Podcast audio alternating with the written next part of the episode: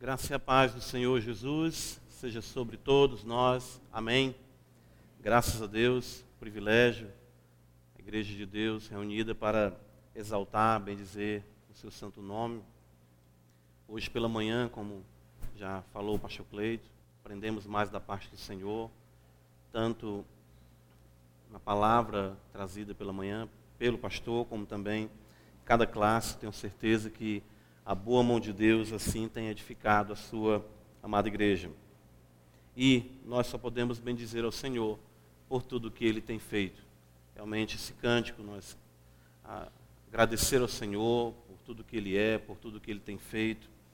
É, não teríamos de fato como contar todas as bênçãos e exaltar a Deus devidamente, assim como lhe é devido, por tão grande misericórdia. Primeiramente por Jesus Cristo, seu amado, seu magnífico Filho, Senhor da glória, a quem nós amamos, e por tudo o que ele tem feito, estendido a sua boa mão, sua provisão, claro, conduzindo a igreja de Deus, ver o povo de Deus aprendendo todos os domingos, as quartas-feiras, enfim, o que Deus tem feito aqui na igreja de Parquelândia realmente é surpreendente. Ah, somente o Senhor para assim chamar e congregar suas ovelhas para bendizer e exaltar o seu santo nome. Que Deus assim continue abençoando amada igreja, irmãos. Amém. Quero convidá-los a abrirem então suas Bíblias comigo na Epístola de Judas. Nós iremos dar continuidade à exposição nessa epístola e nós iremos ler desde o verso 1 até hoje o verso de número 10. E nós iremos nos deter especificamente nos versos 8 a 10, nos versos 8 a 10 para a nossa uh, exposição essa noite. Epístola de Judas.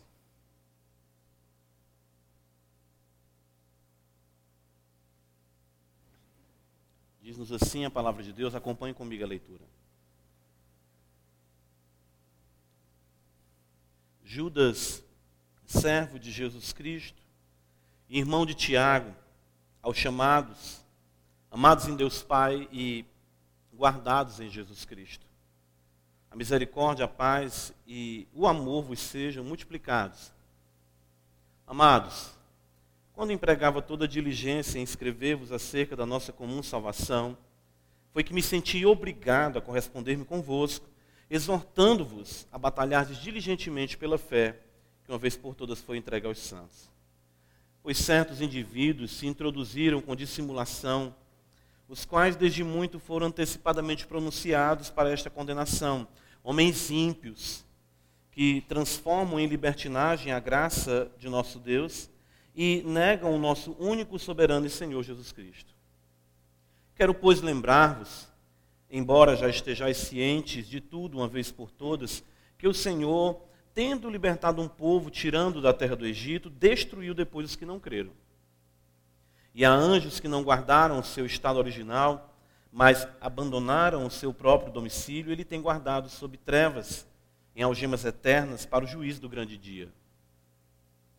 Como Sodoma e Gomorra, e as cidades circunvizinhas que, havendo se entregado à prostituição como aqueles, seguindo após outra carne, são postos para exemplo de fogo, do fogo eterno, sofrendo punição. Ora, estes da mesma sorte, quais sonhadores alucinados, não só contaminam a carne, como também rejeitam o governo e difamam autoridades superiores. Contudo, o arcanjo Miguel, quando contendia com o diabo e disputava a respeito do corpo de Moisés, não se atreveu a proferir juízo infamatório contra ele. Pelo contrário, disse: O Senhor te repreenda. Esses, porém, quanto a tudo que não entendem, difamam. E quanto a tudo o que compreendem por instinto natural, como brutos sem razão, até nessas coisas se corrompem. Amém, irmãos. Senhor Deus, mais uma vez nós queremos exaltar bem dizer, glorificar a Ti, a Ti somente. Glória a Deus, o nosso Pai, glória ao Seu Santo Filho, glória ao Santo Espírito, ao Deus Trino, diante de quem nós nos prostramos essa noite e reconhecemos ser o único Deus verdadeiro. Os deuses das nações são mentira. O Senhor fez os céus e a terra.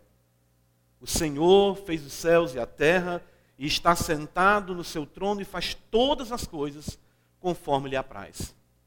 Tudo nos céus e na terra a ti devem glória, de fato, bendizer o teu nome.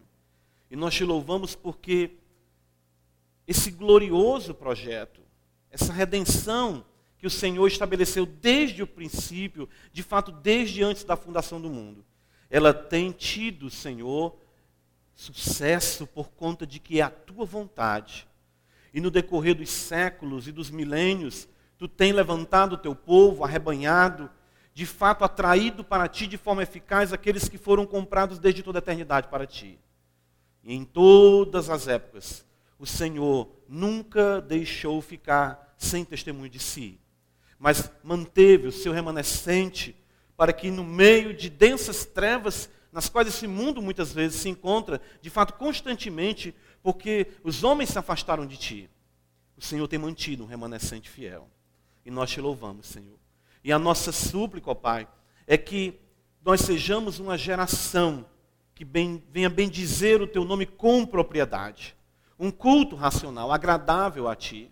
Não somente de palavras, não somente uma, uma realidade intelectual, mas que todo o nosso ser venha arder, venha ser consumido de amor diante dos teus pés. Dá-nos uma vida, Senhor, que de fato vale a pena ser vivida. A vida de amor a Cristo no poder do Espírito Santo. Que assim seja com cada homem, com cada pai, Senhor, cada marido, assim seja com cada mulher, cada mãe, cada esposa, com cada filho. Ó Deus bendito, que nossas casas sejam fortes em Ti. E esta grande casa, que somos nós aqui hoje, pedras vivas, possamos ter o privilégio da habitação do Deus Todo-Poderoso, em graça, em poder e misericórdia e transformação em nossas vidas. Deus assim faça porque tu és poderoso e de fato a tua palavra diz que tu podes fazer infinitamente mais, além do que nós pedimos ou pensamos. Então nós cremos e cremos que essa é a tua vontade, que tu seja tudo em todos, que todos venham a convergir a Cristo, que todos venham de fato dobrar os seus joelhos e toda língua confessar que Jesus Cristo é o Senhor para a glória de Deus Pai. Este é o nosso anelo como igreja do Senhor. Este é o nosso desejo como crentes comprados pelo precioso e bendito sangue derramado na cruz do Calvário. Ó Senhor, e se vidas adentraram aqui e ainda não compreendem, as suas vidas de fato divergem dessa realidade, que tu possas hoje, pelo teu Espírito, vencê-las e trazê-las aos teus pés de forma gloriosa na manifestação do teu Filho ante os olhos deles, Senhor. Tu és poderoso para assim fazer, na nossa casa, naqueles que adentram aqui, e que Deus o número dos teus eleitos se completem e nós possamos dizer com o Santo Espírito: Maranata, ora vem, Senhor Jesus. E nós assim almejamos, assim esperamos e assim invocamos o teu nome nessa noite. Ser conosco e que tudo que há em nós possa ser um tributo a ti essa noite, mais uma vez, em nome de Jesus, Senhor. Amém. Meus irmãos, que privilégio nós, como igreja do Senhor, como portadores dessa mensagem, de fato, desta fé, que uma vez por todas foi entregue aos santos. Somos, de fato, propriedade peculiar do Senhor Jesus. E cada vez que eu leio essa epístola, durante todos esses dias, cada vez eu fico mais uh, surpreso e maravilhado com o cuidado que Judas tem como pastor, exatamente como apologeta, como defensor da fé, a fim de que a igreja não venha se deixar corromper por ensinamentos e ensinamentos vivenciados por homens que, lamentavelmente, se introduzem na igreja de Deus. É inevitável, como diz o Senhor Jesus, que venham os escândalos, mas ai daquele por quem o escândalo vier. Nós sabemos que nós não conhecemos o coração de todos. E de fato muitos proferem, professam a fé cristã. E de fato desses muitos que assim fazem, tem, na realidade, feito um desserviço, trazido um desserviço à igreja de Deus. Vidas não comprometidas, vidas que negam o soberano Senhor, vidas que são pautadas pela libertinagem, vidas que são pautadas exatamente por aquilo que passa em seus corações e de fato não se dobram à vontade de Deus. Judas escreve à igreja e para nós que estamos aqui em pleno século 21, nós precisamos dessa mensagem. Precisamos de fato é, perseverar nesta fé e de fato, como diz Judas, nós devemos nos edificar nessa fé santíssima esse, essa verdade, esse bom depósito, como diz o apóstolo Paulo, a fé, o conjunto de verdades do qual a igreja do Senhor recebeu para ser coluna e ser também baluarte da verdade. Ela, de fato, ah, é o grande tesouro da igreja. E a igreja, somente nessa fé, pode, de fato, viver em santidade, aguardando a grande manifestação de nosso Senhor e Salvador Jesus Cristo. Assim todos os santos viveram. E Judas viu quanto isso era importante. Talvez para nós que ah, de fato venhamos a ler a epístola de Judas, venhamos observar assim, puxa, parece um tanto sombria a nota que Judas eh, transmite à igreja. Mas o objetivo dele é de ser realmente franco, ser claro, ser contundente, com o perigo que nós, como igreja do Senhor, corremos quando baixamos a guarda e não vivemos de acordo com a palavra de Deus, e principalmente por aqueles que se introduzem. E diz o santo apóstolo aqui falando para nós que se banqueteiam conosco em festas de fraternidade e que nos dão muitas vezes a destra de comunhão. E isso hoje de uma maneira muito globalizada, principalmente pelos meios das redes sociais. Isso faz com que, de certo modo, nós possamos dizer que ah, o mundo está, a igreja, de certo modo, mundial, global, podemos dizer, está na palma da mão, num, num telefone, enfim, num, computador. E, e esse, isso que está acontecendo é muito preocupante para nós, eu creio, como pastores, e deve ser também para toda a igreja de Deus. Ou seja, se por um lado a mensagem do Senhor avança se por um lado a palavra de Deus é conhecida, por outro lado também muitos adentram a igreja sem de fato nunca terem vivenciado o poder regenerador do Espírito Santo em suas vidas. Judas, então, ele nos apresenta, nós vimos isso na semana passada, ah, fatos que aconteceram, tanto com o povo de Israel. Judas diz: Olha, eu quero que vocês saibam disso. Sempre foi dessa forma. Deus tirou um povo do Egito, manifestou o seu poder, mas a incredulidade também existia ali. Até mesmo nos céus. Anjos exatamente não guardaram seu domicílio, e mesmo entre os anjos haviam ali os anjos eleitos. Paulo chega a afirmar isso. Exatamente dos anjos que são eleitos, na sua carta sua pastoral. Então, uh, e ele também menciona o fato de Sodoma e Gomorra. O fato de que, mesmo no contexto em que Deus apresenta a sua bondade, a sua graça comum, abençoa os homens, mesmo ali, ah, cresce ah, de uma forma surpreendente a iniquidade e a prostituição. Isso, então, irmãos, não é algo para nos assustar, mas também não deve ser algo para que venhamos abaixar a guarda. Judas, então, ele vai aplicar essas realidades de dos incrédulos ali na terra de Israel, ou seja, no povo de Israel, ah, essa atitude ah, irreverente, de fato insubmissa dos anjos, e a atitude também imoral de Sodoma e Gomorra, e ele vai dizer para nós que esses supostos irmãos, ou supostos mestres, que adentraram na igreja de Deus, eles congregam isso tudo em si. Observa comigo aqui no versículo número 8. Judas vai dizer para nós: Estes estes, da mesma sorte, ou seja, ele está dizendo da mesma maneira, estes homens, os quais eu tenho falado do versículo 4, estes indivíduos que adentraram na igreja de Deus, eles vivem da mesma maneira. E eu quero que os irmãos observem que Judas quer que nós aprendamos exatamente quem são essas pessoas. E eu, eu creio que hoje nós vamos poder compreender mais quem são essas pessoas e observar quais os pecados que a destacam do nosso meio, vamos dizer hoje, gospel. No nosso meio hoje, evangélico, e de muita projeção do que nós é, assim cremos. Nós estamos também comemorando 500 anos da Reforma Protestante depois de amanhã.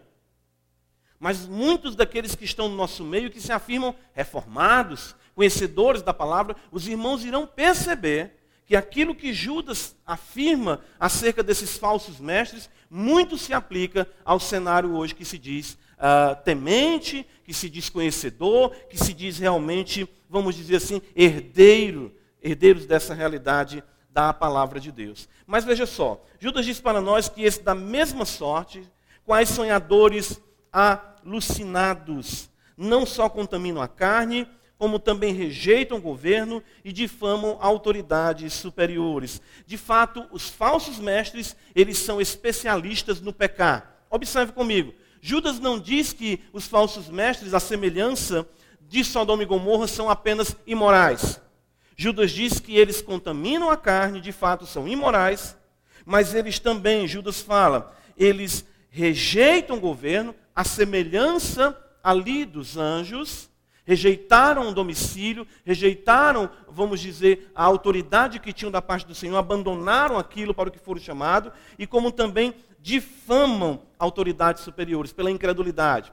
Muitos comentaristas vão afirmar que isso se aplica ao contexto do versículo é, 5, porque o povo de Israel, ao não cumprir a palavra de Deus que foi dada pelo Senhor Moisés, eles estão falando mal de autoridades superiores, tanto Moisés como Arão, que estavam ali à frente do povo, como a própria lei que foi dada para o povo de Israel pelo ministério dos anjos.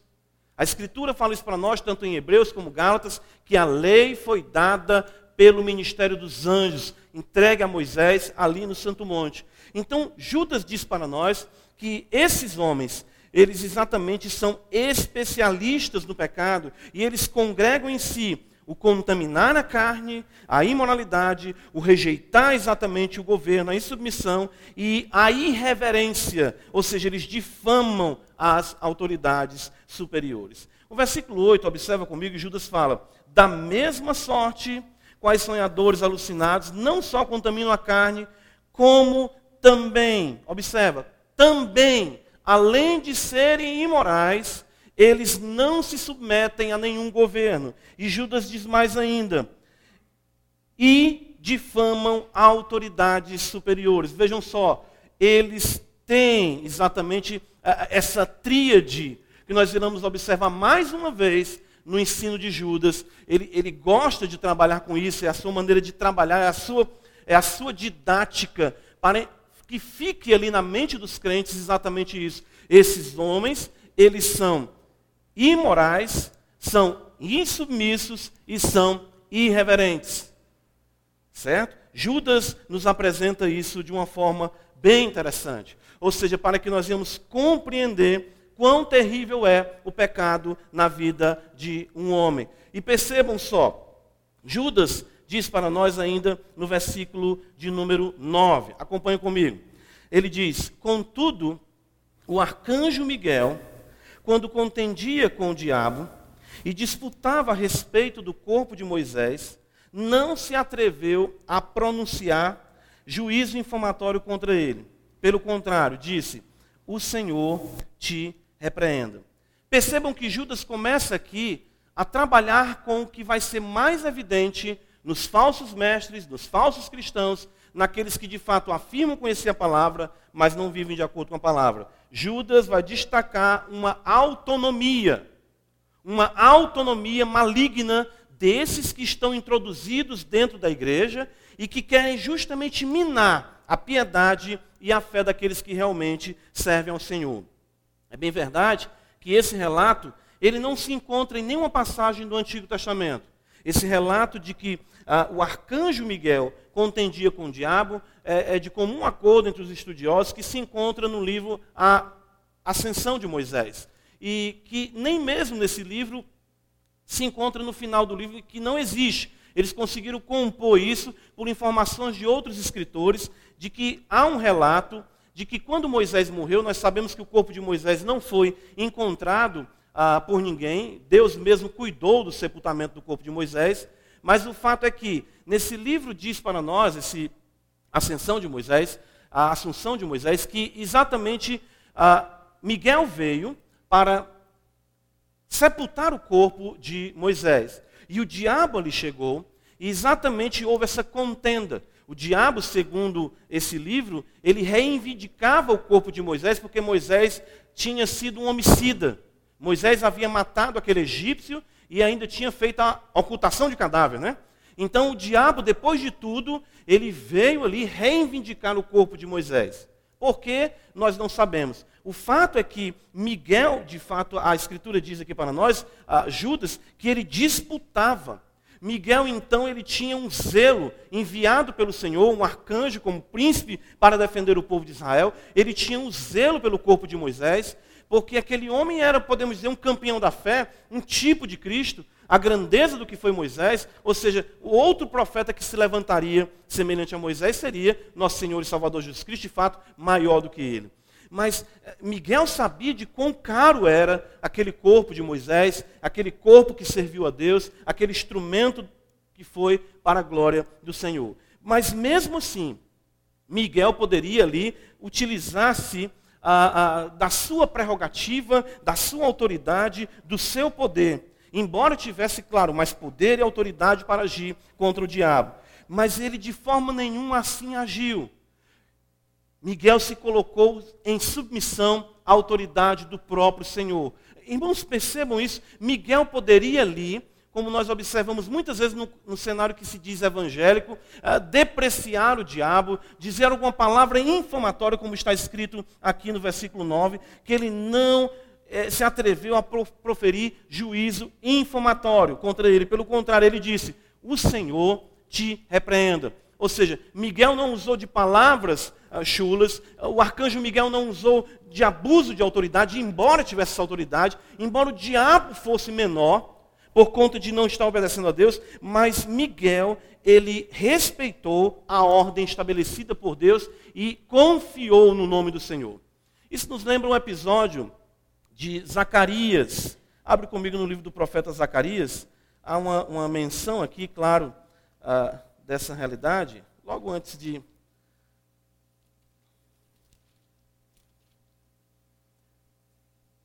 Zacarias capítulo 3.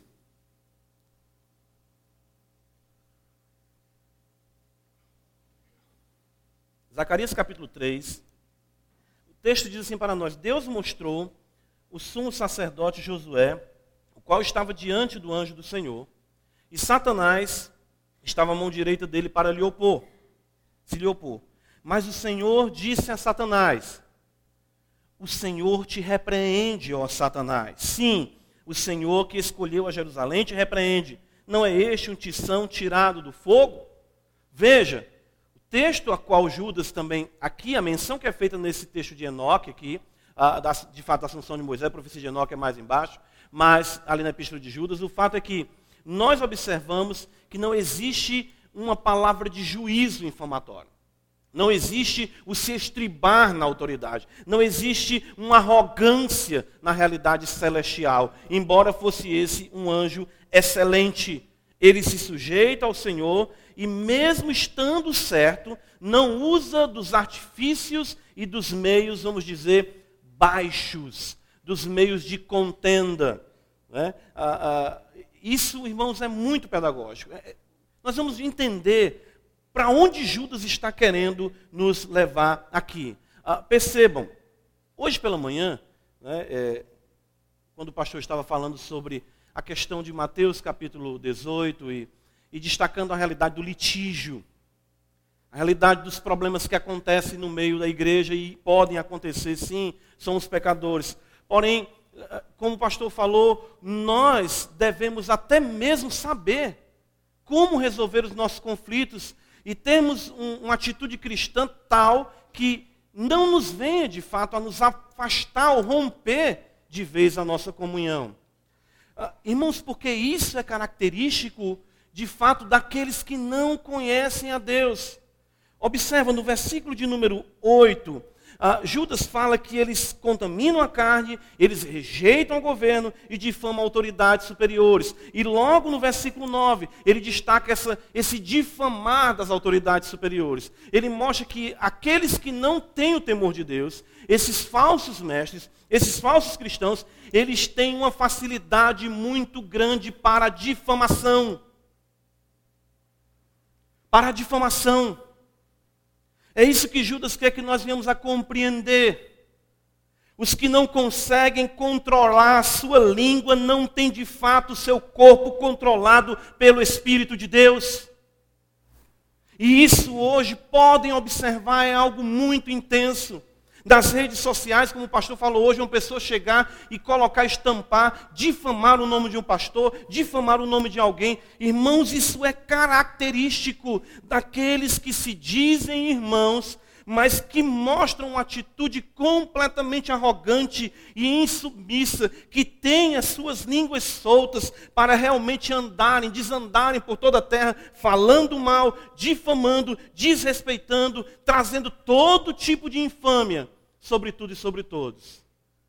Percebam, Judas está aqui levando a igreja a perceber o que são aqueles que não têm o Espírito como vivem aqueles que não têm o Espírito de Deus e que estão introduzidos no nosso meio, dizem-se conhecedores da palavra, dizem-se conhecedores da teologia reformada, dizem-se teólogos, mas são pessoas que não respeitam a nada nem a ninguém. Percebam, Judas quer que nós tenhamos o cuidado com isso. Irmãos, isso é muito importante muito importante para que venhamos a compreender a ação do Espírito de Deus na vida de um homem para a glória e o louvor do nosso Deus. Versículo número 10. Observa comigo. Judas vai dizer assim para nós ainda: Estes, porém, quanto a tudo o que não entendem, difamam, e quanto a tudo o que compreendem por instinto natural, como brutos sem razão, até nessas coisas se corrompem. Eles não entendem as coisas de Deus. E o que eles não entendem, eles difamam. Ou seja, nós temos uma autônoma arrogância intelectual aqui. Esses homens se portam de tal maneira que aquilo que é espiritual, aquilo que é cristão, aquilo que é demandado dos que são verdadeiramente crentes, para eles, eles não entendem, eles não aceitam e vão simplesmente, sabe o que? Difamar.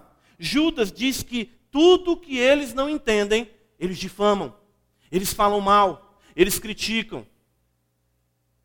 1 Coríntios capítulo 2, veja que o apóstolo Paulo nos ajuda a compreender o que está de fato acontecendo.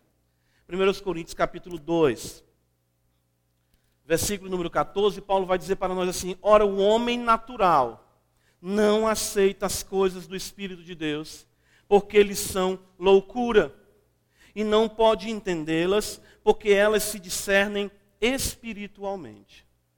Quando nós encontramos esse tipo de pessoa na igreja, esses falsos mestres, esses falsos cristãos, quando nós demandamos dele uma compreensão espiritual das coisas, de como elas devem ser, a atitude de humildade, a atitude de simplicidade, a atitude de reverência, a atitude de submissão, elas vão se insurgir, elas vão de fato é, esbravejar e vão difamar aquilo que deles é demandado e de fato criticando o ensinamento cristão que é demandado deles, a postura cristã. Pode perceber? Uma coisa bem simples. Eu observo isso nas redes sociais. Né? Eu me lembro que eu vi assim no Facebook, uma pessoa colocava uma coisa terrível e vinha alguém com uma, tentando dissuadir aquela pessoa daquela palavra, daquela postura, daquele comportamento. Meu irmão, a Bíblia diz assim: tenhamos mais cuidado com essas afirmações. Aí ele responde embaixo: vá cuidar da sua vida, porque meu pastor é Jesus, Jesus Cristo. Olha aí que maravilha. Você paga minhas contas para se intrometer na minha vida? Por mais que você apele a esses indivíduos para uma postura cristã, eles vão sempre lhe difamar e difamar tudo aquilo que você fala no âmbito cristão, no âmbito espiritual. É isso que Judas está mostrando para nós. Ou seja, de tudo o que eles não entendem, eles difamam. E o que eles compreendem de forma, Judas dizia, quanto ao que compreendem por instinto natural, ou seja, aquilo que é compreensível humanamente falando, até isso eles distorcem. Até isso eles distorcem. Porque, irmãos, entendam, a Bíblia, existe na Bíblia ah, o que nós podemos dizer é, do que é compreensível, mesmo aqueles que não são regenerados, certo? Ou seja, homens e mulheres, mesmo não regenerados, compreendem muitas coisas das Escrituras, porém não as entendem espiritualmente. Judas diz que eles entendem por instinto natural, mas até nessas coisas que eles entendem por instinto natural, eles distorcem. Prova disso é a própria realidade que Judas mostra para nós no versículo número 4, que eles transformam em libertinagem a graça de nosso Deus. Quer dizer, eles entendem graça, no sentido de que, de que graça é o favor imerecido do Senhor, de que Deus não nos trata conforme nós merecemos. Qual é a conclusão dele então? Por isso, pequemos mais.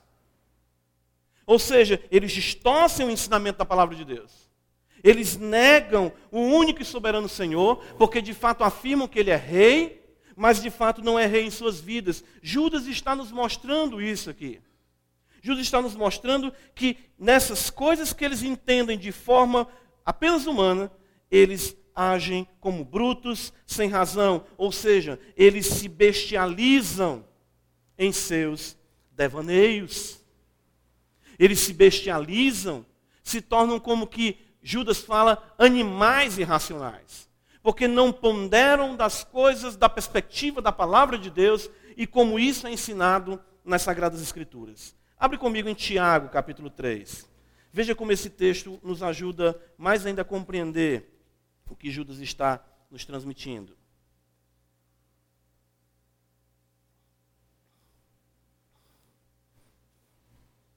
Percebem, irmãos? Judas fala da difamação. E ele usa o caso de Miguel com o diabo.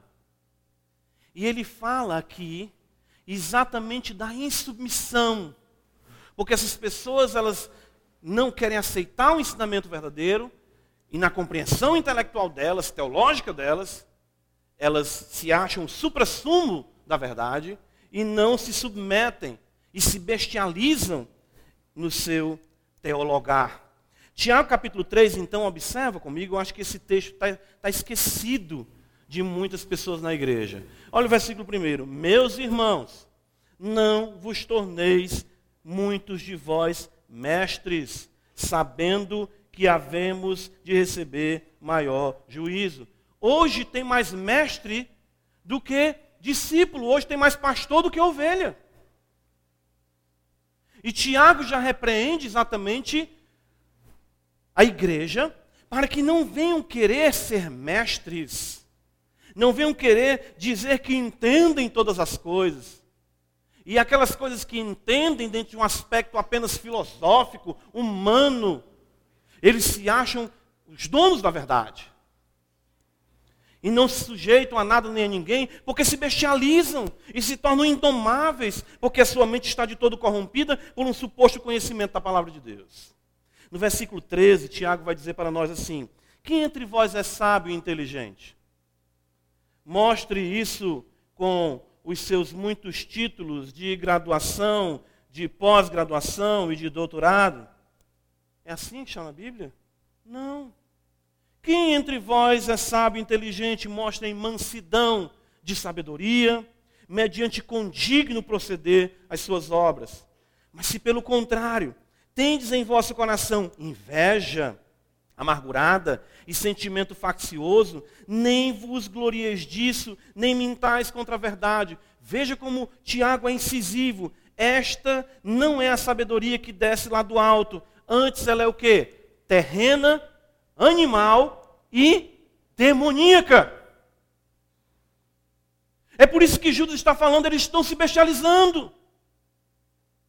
Se tornam como que cavalos chucros, indomáveis mas se dizem conhecedores da teologia, falam demais, se gabam de muitas coisas, não respeitam nada nem a ninguém, Não tem nem a nobreza do arcanjo Miguel que poderia ali fulminar toda aquela realidade de oposição do maligno. Não, eles desrespeitam a tudo e todos, falam de quem querem e aquilo que entendem apenas de forma humana, eles acham que isso é tudo para eles, mas estão se bestializando e não se sujeitando à palavra de Deus.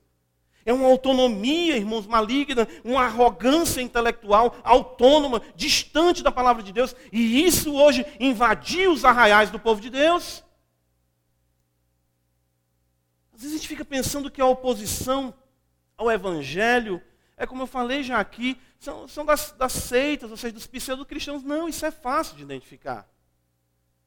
O problema é que nós, por sermos um povo crédulo, devemos, claro, sempre esperar o melhor das pessoas, mas às vezes nós nos tornamos ingênuos e não observamos que o que está acontecendo é que exatamente essas pessoas, esses indivíduos, eles estão com a sua maneira de ser, de viver, de falar, de postar, né? eles estão minando a espiritualidade da igreja de Deus, e é por isso que nós estamos comemorando 500 anos de reforma, com tanta venda de material evangélico, com tantos bons livros reformados, como nunca houve na história, os que têm mais tempo do que eu de fé sabem disso, mas não arranham a superfície de fato de um avivamento e de quebrantamento, de arrependimento, de mudança de vida, de humildade, de transformação para a glória de Deus. É isso que nós estamos observando nos nossos dias. Isso é muito perigoso. Isso é terrível para nós como igreja do Senhor. Porque o que é vendido, irmãos, o que é passado para nós, o que é transmitido para nós, é que nós vivemos um evangelho que, em vez de tornar as pessoas puras em seu comportamento, as deixa ainda viverem em sua imoralidade.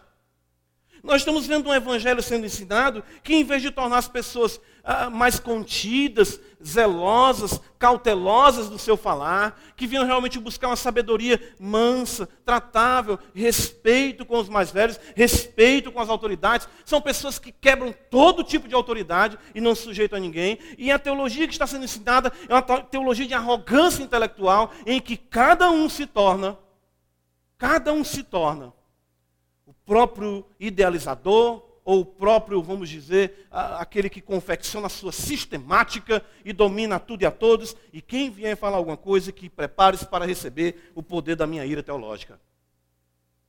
É isso que nós estamos observando.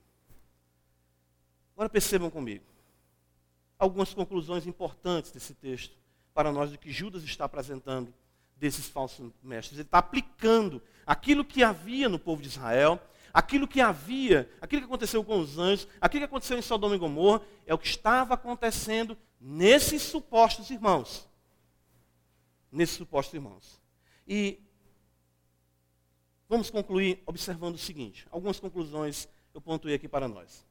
Em todas essas atitudes dos falsos mestres, temos aqui a advertência de não nos deixarmos enganar pelos tais. Eles podem até ocultar a imoralidade. Guardem isso. Veja que Judas, ele trata, ele fala, faz uma tríade.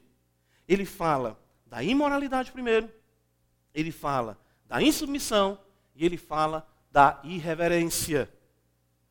Quando ele vai destrinchar, quando ele vai expandir mais o seu pensamento, ele desenvolve a irreverência e a insubmissão.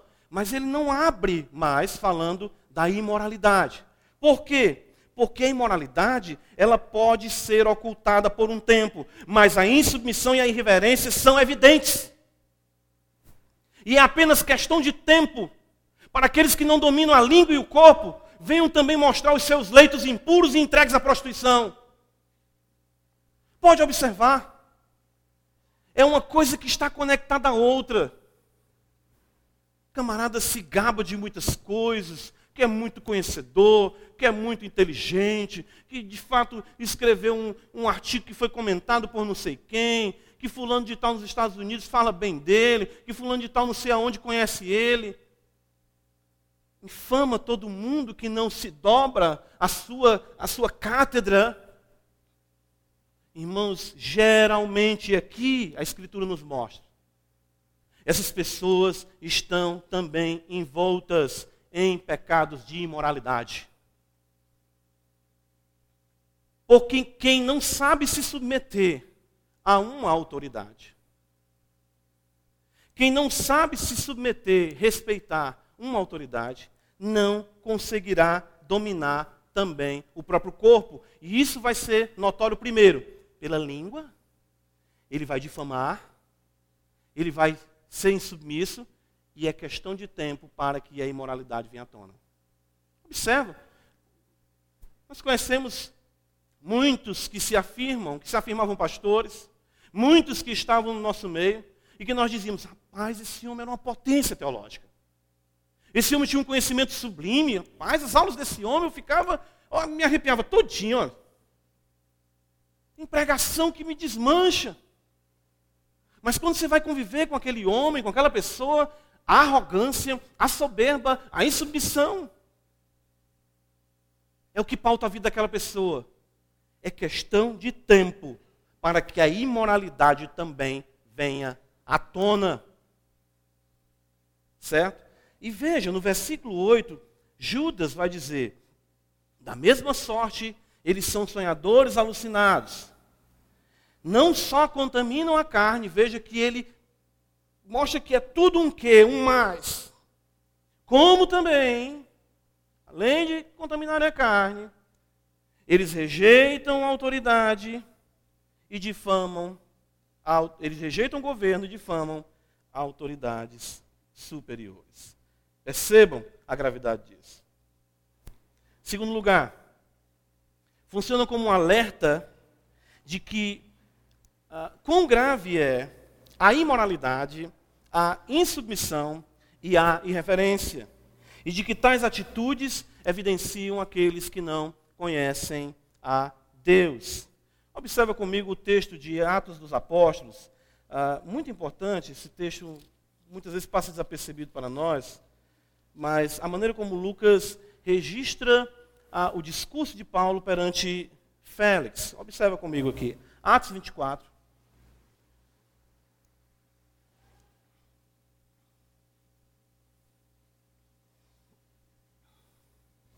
Versículo de número 24, diz assim a palavra de Deus para nós. Passados alguns dias, vindo Félix conduzi-la, sua mulher, que era judia, mandou chamar Paulo e passou a ouvi-lo a respeito da fé em Cristo Jesus. E olha como Lucas registra o que Paulo pregou diante de Félix e Drusila. Dissertando ele acerca da justiça, certo? Justiça de Deus, claro, demandada, a justiça clara em Cristo Jesus, mas consequentemente ele fala do que mais? Do domínio próprio. E ele diz: e do juízo vindouro. Percebe? Aí o que, aconteceu? Ficou Félix amedrontado. Por quê? Primeiro, a justiça revela o caráter santo de Deus, o caráter justo de Deus.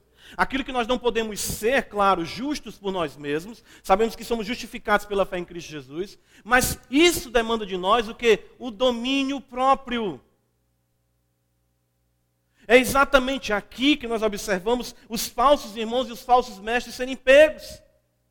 Ou seja, não existe o domínio próprio. Quem manda e determina, de fato, ele se autodetermina mediante as suas paixões. É por isso que Félix ficou com medo. Porque a ausência de domínio próprio, claro, nós sabemos será trazida à luz no juízo vindouro. Paulo vai dizer em outro lugar, em 2 Coríntios capítulo 5, que nós seremos julgados por tudo que fizemos através do corpo, seja de bem ou seja de mal. Então, quando nós observamos, irmãos, uma atitude de insubmissão, uma atitude de irreverência, consequentemente vemos a questão da imoralidade, nós vemos a justiça de Deus trazendo a lume o pecado e trazendo, trazendo a lume mais ainda a falta de domínio próprio de vidas que não foram transformadas e não têm, portanto, a natureza divina. As paixões são que guiam, as paixões são que dominam. Ou seja, o que prevalece é a vontade, o desejo, o anelo de ser cada vez maior e de, claro, dar vazão a todas as suas concupiscências. Gálatas capítulo 5, o apóstolo Paulo vai dizer para nós, então, quando ele fala do fruto do Espírito, do Espírito de Deus habitando na vida uh, de um homem regenerado pelo Senhor Jesus, ele diz: o fruto do Espírito é amor, alegria, paz, longanimidade, benignidade, bondade, fidelidade, mansidão. E ele conclui com o quê? Domínio próprio. Domínio próprio. Isso é evidência de que este homem e esta mulher foram regenerados pelo Senhor Jesus Cristo. Esses falsos mestres não. Percebam, eles não conseguem refrear nem a sua língua. Eles não conseguem nem refrear o que postam no Facebook. Eles não conseguem refrear exatamente o que postam nos vídeos do YouTube. Querem ser grandes, querem ser grandes. E se alguém chega com algum conhecimento de Deus, eles difamam. E vão cada vez mais se bestializando na sua suposta academia, na sua suposta teologia.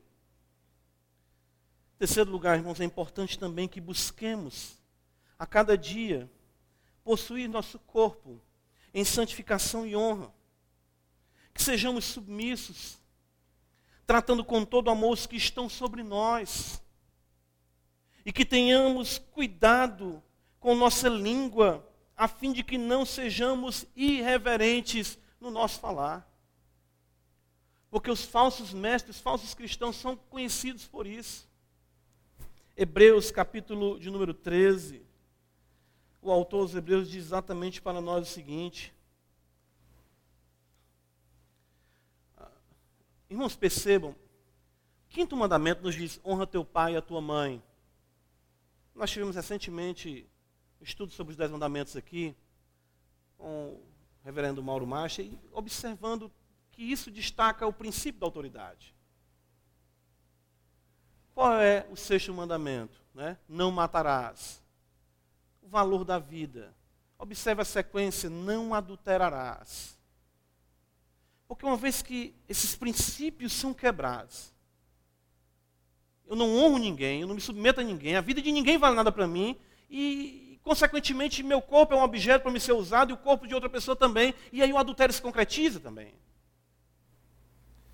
O autor dos Hebreus vai dizer para nós no versículo 17 do capítulo 13: Obedecei aos vossos guias, sede submissos para com eles, pois velam por vossa alma como quem deve prestar contas, para que façam isto com alegria e não gemendo, porque isto não aproveita a vós outros. Irmãos, um crente deveria incluir um breve pedido na sua oração e esse deveria ser que eu nunca torne o fardo do meu pastor mais pesado do que já é. Que seja motivo de alegria para aqueles que estão sobre mim, para a liderança, para o pastor. Irmãos, isso evidencia natureza divina. Porque o Filho de Deus se submeteu, embora sendo Deus, não teve por usurpação, antes a si mesmo se humilhou, assumindo a postura de servo. Essas pessoas que se dizem conhecedores de teologia, conhecedores da doutrina, arrogantes, não se submetem a nada e a ninguém e se acham de fato inerrantes nas suas afirmações, na sua, na sua teologia. Por fim, irmãos, tenhamos a sabedoria que procede do alto, que se expressa em mansidão, em humildade e trato cristão para com todos, para a glória de Deus. Pois os supostos teólogos midiáticos têm procedido com arrogância, com amargura e espírito faccioso. Eu não quero essa sabedoria. Eu não quero esse entendimento. Eu não quero partir desta vida com muitos diplomas, mas ser completamente estranho no céu. Não quero de forma nenhuma. Na ilustração Peregrino de John Bunyan, ele mostra no final ali quando o cristão chega à cidade celestial, chega outro indivíduo, não fala a memória, o nome dele é ignorância. Ele chega no portal da cidade celestial. E pergunta: Quem é você? De onde você vem? E ele diz: Meu nome é Fulano, eu vim pela, pelo caminho da estrada. Né? Ele diz: Onde está o seu certificado? Aquilo que Banha coloca como uma escritura, né? que, que, que cristão trazia sempre com ele, que autenticava a sua confiança. E ele disse: Não, eu não certificado, não. Diz que os seres angelicais entraram e de lá de dentro o Senhor Jesus mandou que fosse amarrado ele, pé e mãos, e fosse lançado nas trevas exteriores. E eu acho bela a conclusão de Banya que diz assim: Assim pude ver em meu sonho que bem perto da porta para o céu há um atalho para o inferno. Bem perto. Ele viu se abrir e aquele homem ser lançado nas trevas exteriores. Por conta de quê, irmãos? Por conta da sua ignorância, do seu desconhecimento de fato de quem Deus é. Embora andasse todo o tempo dentro da igreja, embora lesse bons livros, embora fosse calvinista de cinco pontos, olha aí que maravilha, tulipe, embora conhecesse os cinco solas da reforma, embora soubesse o credo apostólico de Có, mas nunca teve o cuidado de manter o seu corpo em santificação e honra. Nunca teve o cuidado de exatamente a cada dia dizer: Senhor, vence esse mal que há em mim, esse mal que sou eu. Como disse o puritano, é melhor ir para a cama com serpentes e escorpiões do que dormir com pecados não confessados. Nunca houve esse cuidado, esse zelo de exatamente ser contrito diante de Deus, zeloso, temente, andar humildemente com o Senhor, em submissão, em simplicidade nariz empinado, arrogância, nada disso de fato deveria permear a vida de um cristão. Ele nunca teve o cuidado de amar a igreja, de unir a igreja, de orar pela igreja, mas simplesmente quis ver a mesma como um trampolim para os seus anelos, para os seus devaneios teológicos, para os seus sonhos teológicos. Naquele dia, irmãos, a fila será muito grande daqueles que hoje têm em sua casa centenas de livros, mas não têm a palavra de Deus guardada em seus corações. Isso será terrível, mas não é isso que Deus quer para nós. Se Deus escreve isso através do seu servo Judas, é para que nós, como igreja do Senhor, aprendamos desde cedo a ter muito temor, a ter muito tremor, a andar com muita humildade, para que naquele dia o nosso nome ecoe aos nossos ouvidos dos benditos lábios de nosso Senhor e Salvador Jesus Cristo. E ele diz: servo bom e fiel, foste, foste fiel no pouco, sobre o muito te colocarei, entra para o gozo do teu Senhor. Irmãos, é isso que nós devemos almejar. Aplausos nesse mundo, glória nesse mundo, destaque nesse mundo. Desde quem quiser brigar por essas migalhas aqui. Eu quero é ver Jesus. Eu quero é chorar nos seus pés. Eu quero é ter o privilégio de abraçá-lo, de dizer que ele foi o amado da minha alma e o anelo da minha vida todos os dias da minha vida. E isso de fato é o que importa para aqueles que foram comprados pelo seu sangue, para a glória e louvor do nosso Deus e Pai. Você que adentrou aqui essa noite se encontra desse jeito. Peça perdão ao Senhor. Diga, Senhor, eu não tratei o teu santo livro com a humildade, a piedade que eu deveria tratar. Me tornei arrogante, difamador, até mesmo imoral. Ajuda-me, Senhor, para que eu não venha ser contado com esses que de fato não conhecem o Senhor. E você também que adentrou aqui não tem nenhum conhecimento do Evangelho. Saiba que Jesus pode, Ele é poderoso para trazer a tua vida em submissão a Ele. Basta apenas você dizer: Jesus, filho de Davi, tem misericórdia de mim. Que Deus, o Senhor, conduza a igreja de Parquelândia, para que a cada dia andemos em humildade, em submissão ao Senhor, cuidando da nossa vida para que ela seja um culto a Ele, como nós cantamos hoje, oferecer a nossa vida a Ele como um sacrifício vivo, agradável a Deus, que é o nosso culto racional.